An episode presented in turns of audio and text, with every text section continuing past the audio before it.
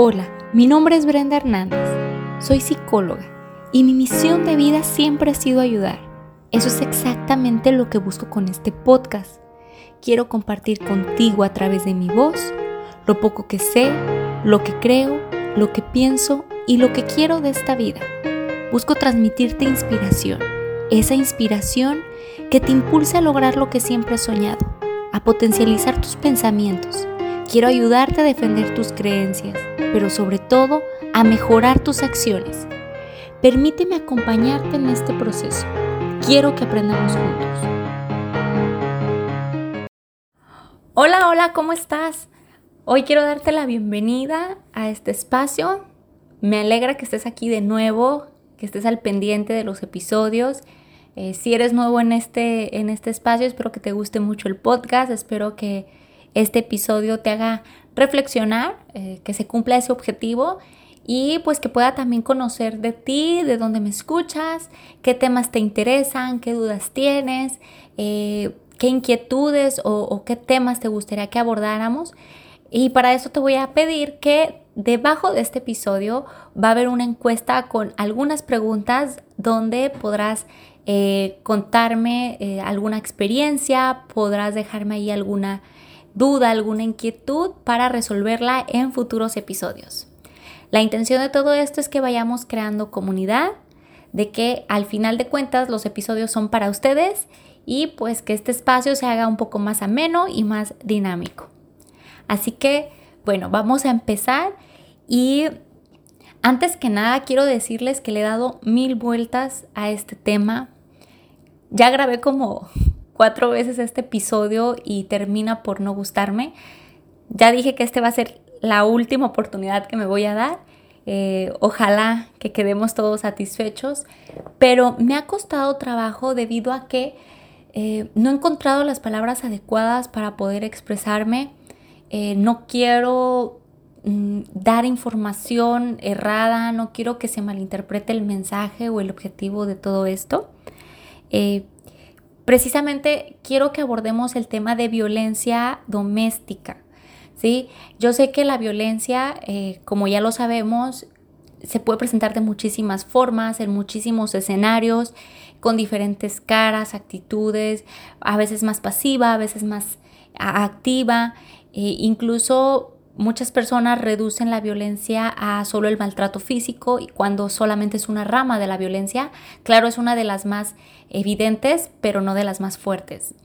Eh, la violencia doméstica, claro que está compuesta más de palabras, eh, pudiera decir que es una violencia invisible porque solamente quien la vive sabe la magnitud de la situación, solamente quien está viviendo el problema en sí puedes saber eh, cómo ha sido la evolución de esta violencia, eh, qué tan recurrente es, con qué frecuencia, con qué intensidad, qué cosas se han permitido dentro de la relación, qué cosas no se han permitido y sin embargo siguen eh, apareciendo en el transcurso del tiempo, cuáles han sido los intentos por frenar este tipo de conductas, cómo se procesa también toda esta información, cómo se procesa el recibir insultos, el, sentirnos chantajeadas, manipuladas, el creer que hay algo mal en nosotras por el simple hecho de recibir rechazo, crítica, presión y, pues muchas otras cosas más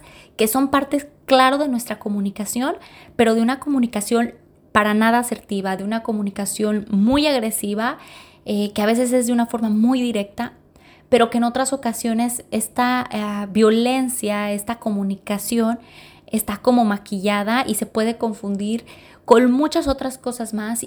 Incluso la mayoría de las personas que viven violencia doméstica eh, traducen este tipo de, de, conductas, este tipo de palabras, de actitudes, este tipo de comunicación, lo interpretan como si fuera una muestra de atención de su pareja, una muestra de afecto, una muestra de preocupación, de interés y de muchas otras cosas. Eh, hago mucho hincapié en las mujeres, pero quiero dejar totalmente claro que la violencia se puede presentar también en hombres. Y de repente dicen, no, es que sabes qué, no es tan común en hombres, es más común en mujeres.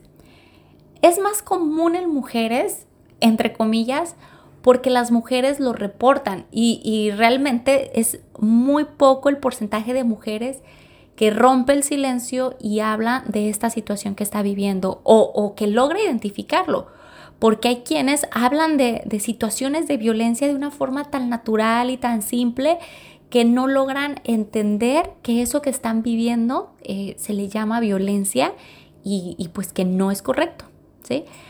Eh, por otra parte, los hombres es raro el hombre que puede romper el silencio y decir, ¿sabes qué? Estoy dentro de una relación eh, tóxica, en una relación donde me violentan, donde me agreden, donde me insultan, donde me prohíben. Porque como lo digo, también pasa, pero en la cuestión de hombres, eh, pues hay muchos más prejuicios, hay muchas más críticas, palabras muy hirientes y hasta cierto grado eh, lo, utilizan a modo de broma, de, desde una forma muy sarcástica para dirigirse a los hombres que están viviendo situaciones de este tipo. Entonces, eh, es más difícil que un hombre se atreva a identificar eh, o, más bien que se atreva a compartir la situación que está viviendo y que ponga un freno, ¿no? Porque he escuchado mucho esta frase y creo que viene al tema que si una mujer se defiende y una mujer pone límites y una mujer dice no hasta aquí y, empieza como a, a, defender esta postura, pero desde esa parte muy agresiva, se le aplaude porque por fin está tomando las riendas de su vida, por fin está haciendo lo que muchas mujeres no se han atrevido y se le aplaude, ¿sí? Sin pensar el daño que le está causando emocionalmente a su pareja. Y por otra parte, cuando escuchamos que un hombre insulta, pone límites, prohíbe y puede tener exactamente las mismas conductas que una mujer, a ese hombre se le tacha, ¿sí? Y no digo que sea más malo por parte de las mujeres o menos malo por parte de las mujeres. Simplemente tenemos que eh, entender que la violencia es violencia.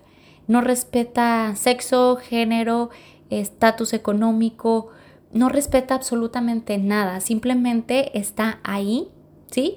Y claro, eh, es mucho más recurrente en eh, poblaciones de bajos recursos o poblaciones que no han recibido mm, un alto nivel académico, ¿no? Que no están tan escolarizadas. Pero al final la violencia está presente en cualquier lugar, en cualquier contexto. Nadie estamos exentos, incluso mm, tú puedes analizar tus relaciones y prefiero que, te enfoques en esta relación de pareja, ya sea que estés casado, vivas en unión libre o, mantengas un noviazgo, una relación eh, afectiva, amorosa con una persona.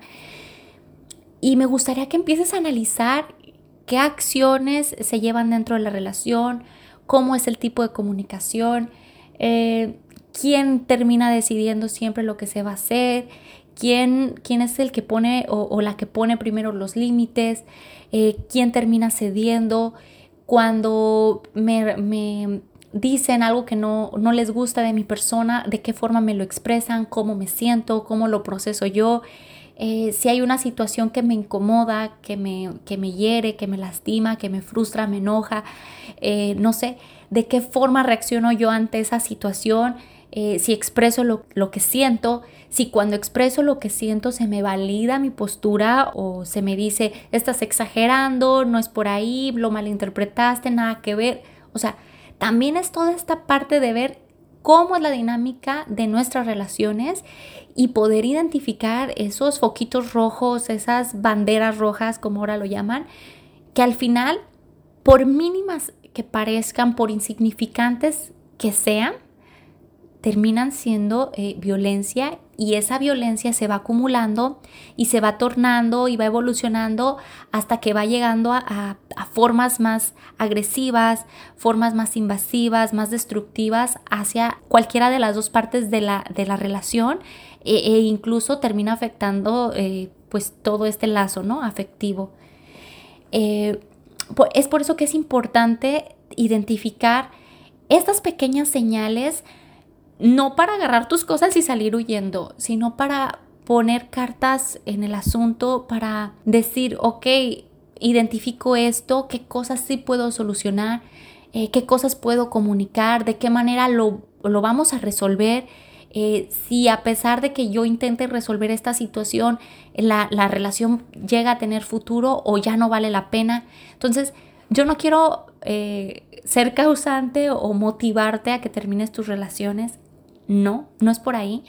Eh, yo siempre he creído que un matrimonio pues no es para toda la vida porque claro que no todas las parejas son para toda la vida, el amor pues no es para toda la vida, pero una relación bien trabajada puede durar muchísimos años, incluso toda la vida, eh, pero no es una regla. a lo que voy es esto, yo estoy de acuerdo que hay relaciones que no funcionan, hay situaciones eh, que nos, nos van como dañando individualmente y por ende en pareja que van fracturando como esta relación. Eh, obviamente nosotros vamos cambiando, nuestros intereses también y de repente, aunque vayamos como por el mismo caminito, vamos volteando a, lugares diferentes, ¿no? Y pues ahí, eh, si hay un acuerdo, si, si se cree conveniente, pues puede haber una ruptura, es válido. Pero a lo que voy con esto es que no siempre que exista algún tipo de violencia eh, se tiene que huir. Hay, hay ocasiones en las que por más que una parte de la relación quiera mejorar y erradicar este tipo de conductas violentas, eh, pues la situación en general no se va a resolver porque ambas personas deben de estar en la misma sintonía con los mismos objetivos y trabajando arduamente y, constantemente en mejorar sus conductas, sus formas de procesar la información, su control emocional, eh, todas sus historias de su pasado, sanar como todo esto, resolver todos los conflictos con los que vamos eh, acarreando para poder ofrecerle a nuestra pareja pues una persona de calidad, una persona más estable, una persona emocionalmente más sana para crear eh, relaciones más sanas, obviamente, y, y, que ambas personas, al estar trabajando en sí mismas, sientan este compromiso por sacar adelante la relación. Porque pues sí, o sea, las relaciones se basan en amor, pero el amor eh, tiene mucho eh, peso eh, de atracción, mucho peso como bioquímico, se le pudiera decir, pero un peso enorme tiene que ver con decisión, ¿sí?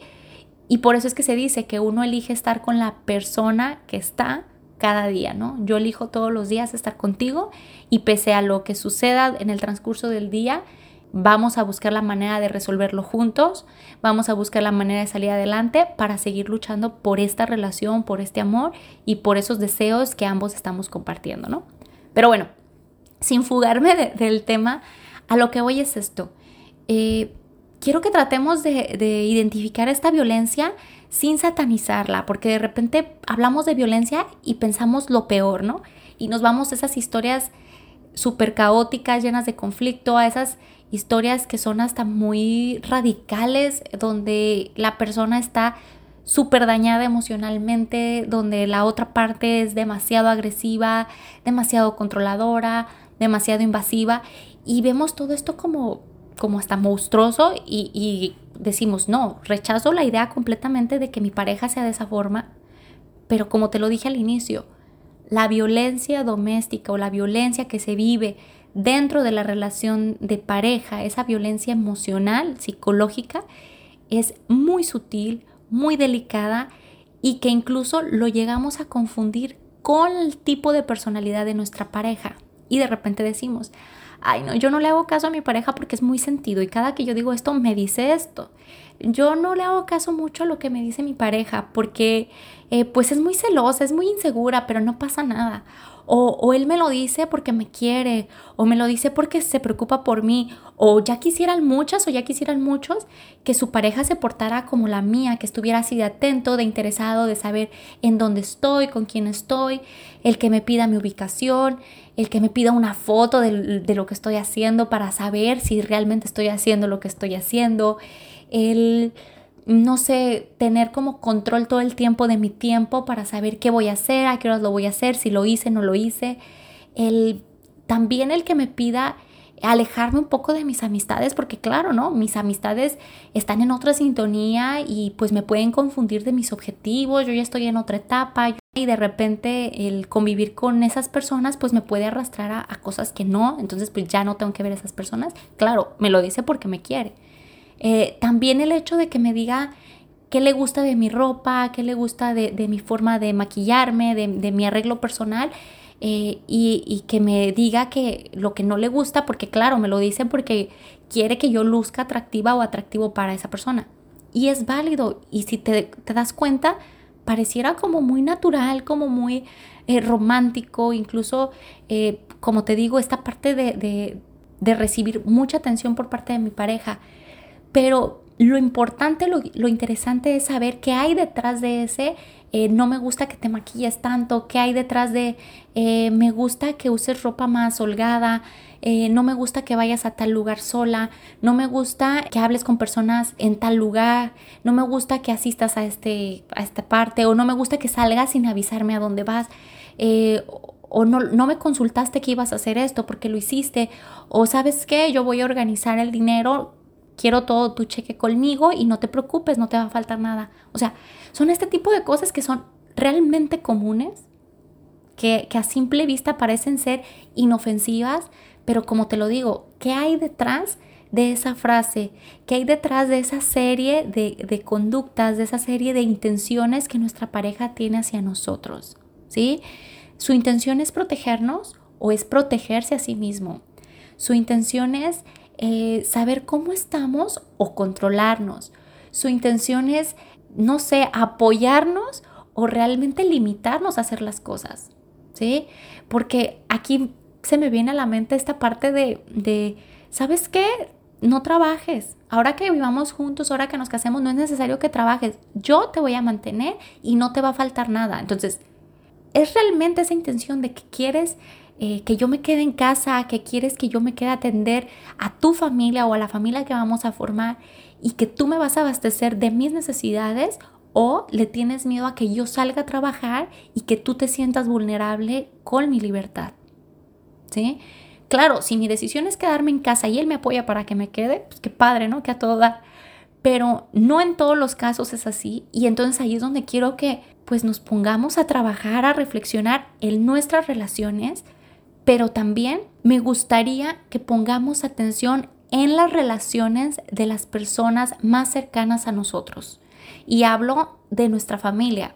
Si tenemos, hermanas, hermanos, sobrinos, hijos, eh, papás, eh, quizás mejores amigas, compañeros de trabajo, porque este tipo de relaciones, al ser tan silenciosa, es muy juzgada.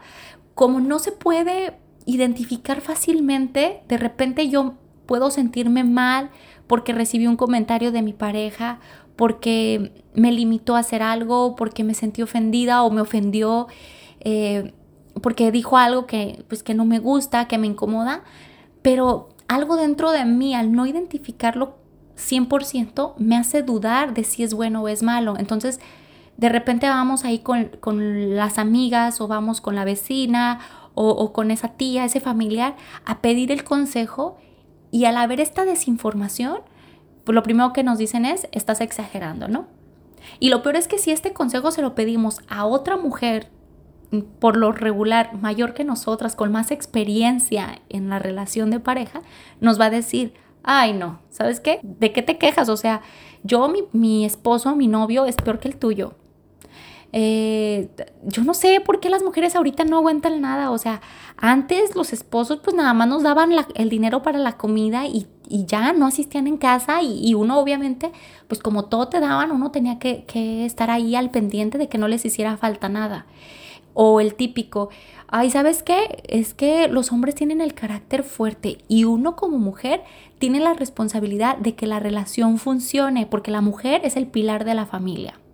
Y entonces nos empiezan a decir tantas cosas con este peso mm, cultural tan fuerte que nos hacen creer que realmente es nuestra responsabilidad eh, o nuestra obligación soportar este tipo de tratos, porque claro, ellos salen a trabajar, porque claro, ellos son el, sexo fuerte, el sexo este, más, eh, se le pudiera decir como más instintivo, ¿no? Entonces, eh, de repente quiero comprar esta idea y de repente puedo decir, ah, sí, sí, sí, sí, como que me late tu, tu postura, pero luego pensamos en estas relaciones homosexuales donde un hombre agrede al otro hombre, entonces, ¿qué quiere decir? Que el que se deja es sexo débil o, no, es, eh, no es hombre, O por ejemplo, eh, en parejas homosexuales entre mujeres, ¿qué pasaría? Ah, pues una mujer que agrede a otra mujer entonces es más masculina.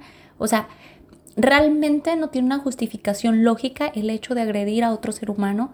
Incluso cuando las mujeres agreden a su pareja, eh, a su pareja hombre, y de repente dicen, sí, es que esas mujeres necesitamos, esas mujeres que, que se rebelen ante los hombres. Claro que no, tampoco va por ahí, porque la relación de pareja no es para competir, no es para ver quién puede más, quién es más fuerte, quién tiene el control, no. La relación de pareja se construye, a partir de la comprensión, a partir del compromiso entre ambas partes, a partir del trabajo, como lo dije, individual y este, en conjunto. Entonces, no hay justificación para tener este tipo de conductas, no hay justificación para humillar, no hay justificación para hacer sentir mal al otro, para hacerlo sentir poco merecedor. Pero para que puedas identificar este tipo de relaciones, para que aprendas a identificar hasta qué punto es violencia, primero tienes que trabajar con tu historia de vida, tienes que sanar todas tus heridas, tienes que ver cuáles han sido los patrones de comportamiento dentro de tu familia, cómo es la relación de tus padres, qué creciste viendo, eh, qué aprendiste, qué socialmente se te ha dicho que tienes que soportar, que tienes que tolerar, eh, socialmente cómo se te ha dicho que se tiene que tratar a tu pareja, qué se tiene que permitir, qué no se tiene que permitir y quiero que, te eches ahora sí que un clavado a, toda esta parte y te analices y reflexiones sobre esto para que puedas decir, ok, hay conductas que no me gustan, pero eh, yo a lo mejor estoy permitiendo por estas razones. Entonces, o, o, no estoy poniendo un alto porque creo que hasta cierto punto es correcto o porque no confío realmente si, si es algo malo lo que me está sucediendo o yo estoy siendo poco tolerante o yo estoy exagerando eh, la situación o la estoy haciendo más grande de lo normal o incluso la estoy minimizando. Porque la mayoría de, los casos sucede esto, se minimiza completamente, se justifica y, se, se toma una postura tan de víctima que como víctimas, pues para poder funcionar, pues tengo que sufrir y para poder funcionar tengo que tener ese papel de, pobrecita de mí o pobrecito de mí, porque entonces si no, mi vida ya no tendría sentido, ¿no? Entonces, eh, quiero que lo veamos así como a grandes rasgos y también me gustaría eh, sugerirte ver una serie, por eso es que surgió todo este tema. Esta serie está en Netflix, la vi hace como dos semanas y, y es por eso que le he estado dando tantas vueltas a este tema. La, la serie se llama Maint en español se llama Las cosas por limpiar y precisamente habla de una mujer joven. No voy a hacer spam o, como se diga, pero les voy a contar un poquito el contexto de la serie para que se animen a verla y me gustaría saber cuál es su postura ante esto, cuáles son sus comentarios, a qué reflexión llegan y de qué forma se identifican, ¿va? Bueno, la historia es de una chava que, que vive con su pareja que es alcohólico y con su hija de dos o de tres años más o menos. Ella vive pues situaciones de violencia doméstica donde no hay golpes, pero sí hay muchos malos tratos, donde sí hay humillaciones, gritos, ofensas. Em, incluso ella llega a pensar que la que está en lo incorrecto es ella, que él está bien, que él tiene la razón y que ella por más que se esfuerce no puede eh, satisfacer a la otra persona porque no es suficiente, ¿no? Y así es como funciona la violencia.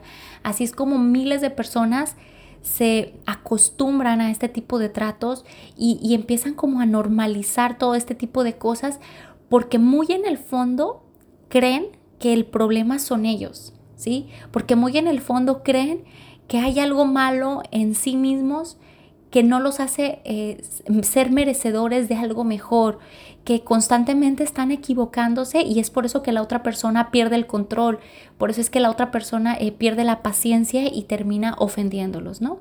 Y entonces, entre más hay violencia por parte del agresor, la víctima hace menos intentos por salir de este hoyo, ¿sí? Y en esta serie se ve cómo esta mujer empieza a descubrir que hay cosas que no están bien dentro de su relación, pero no logra ponerles nombre.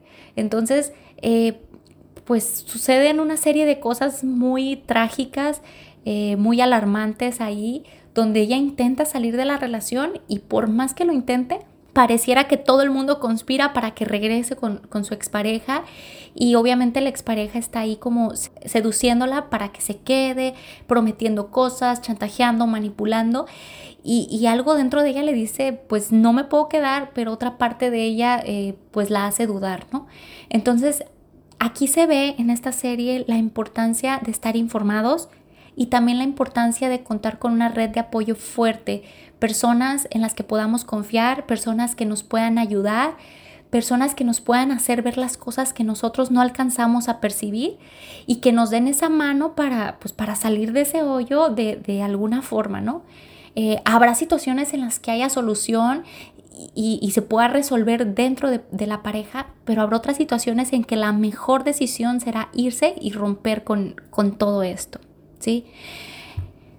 Quiero que te des a la tarea de verla, te invito, de verdad es una serie muy buena, muy cortita, eh, pero que te va a dejar con esta sensación de, reflexión y, y, de sensibilidad ante este tema y ante todas las personas que son víctimas de este tipo de violencia.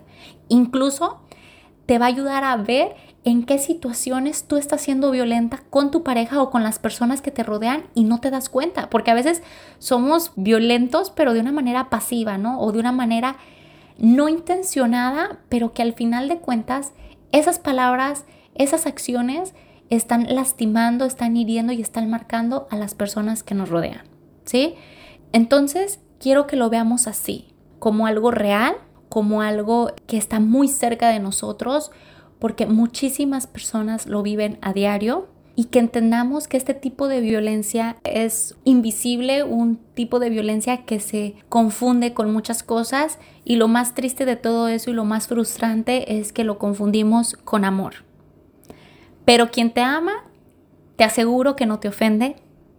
Quien te ama te va a ayudar a ser mejor persona, no va a señalar tus defectos, no te hace sentir culpable. Quien te ama no te responsabiliza ni de su vida, ni de su felicidad, ni de su falta de tolerancia, ni de su falta de autocontrol. No te va a pedir que cambies ni de ideas, ni de religión, ni que estudies más, ni que te prepares menos, ni que cambies tu estilo de vestir, tu forma de ser, tu manera de expresarte, de relacionarte con los demás. Quien te ama no te va a humillar ni públicamente ni en privado. Quien te ama no te va a obligar a hacer nada, va a respetar tu decisión, tu postura y te va a acompañar en tu proceso. Y quiero cerrar este episodio con una frase que dice así. No es necesario golpear para hacer daño, porque una palabra puede dejar heridas profundas. Un silencio puede lastimar por días. Una traición nos destruye por completo. Un desprecio nos hiere y una indiferencia nos lastima tanto que nos hace dudar de nuestro valor como personas. No dejemos que nada ni nadie nos afecte, nos quite nuestro valor, nuestra integridad y que apague nuestro brillo. Es momento de recuperarnos, de abrazarnos y de luchar por nuestra propia felicidad. Así que te mando un fuerte abrazo, espero que este episodio te haya hecho reflexionar si te atreves a ver esa serie, cuéntame qué pensaste, cómo te identificas, qué situaciones logras reconocer en ti o en otras personas y también compárteme si necesitas ayuda. Estoy aquí para apoyarte y para formar estos lazos fuertes dentro de una comunidad. Así que, de nuevo, muchísimas gracias por estar aquí, escuchándome, por formar parte de este espacio y no olvides dejarme tus dudas, tus recomendaciones de temas que para mí tu opinión es demasiado importante. Nos vemos en otro episodio diferente y no olvides, encuentra tu equilibrio recreándote.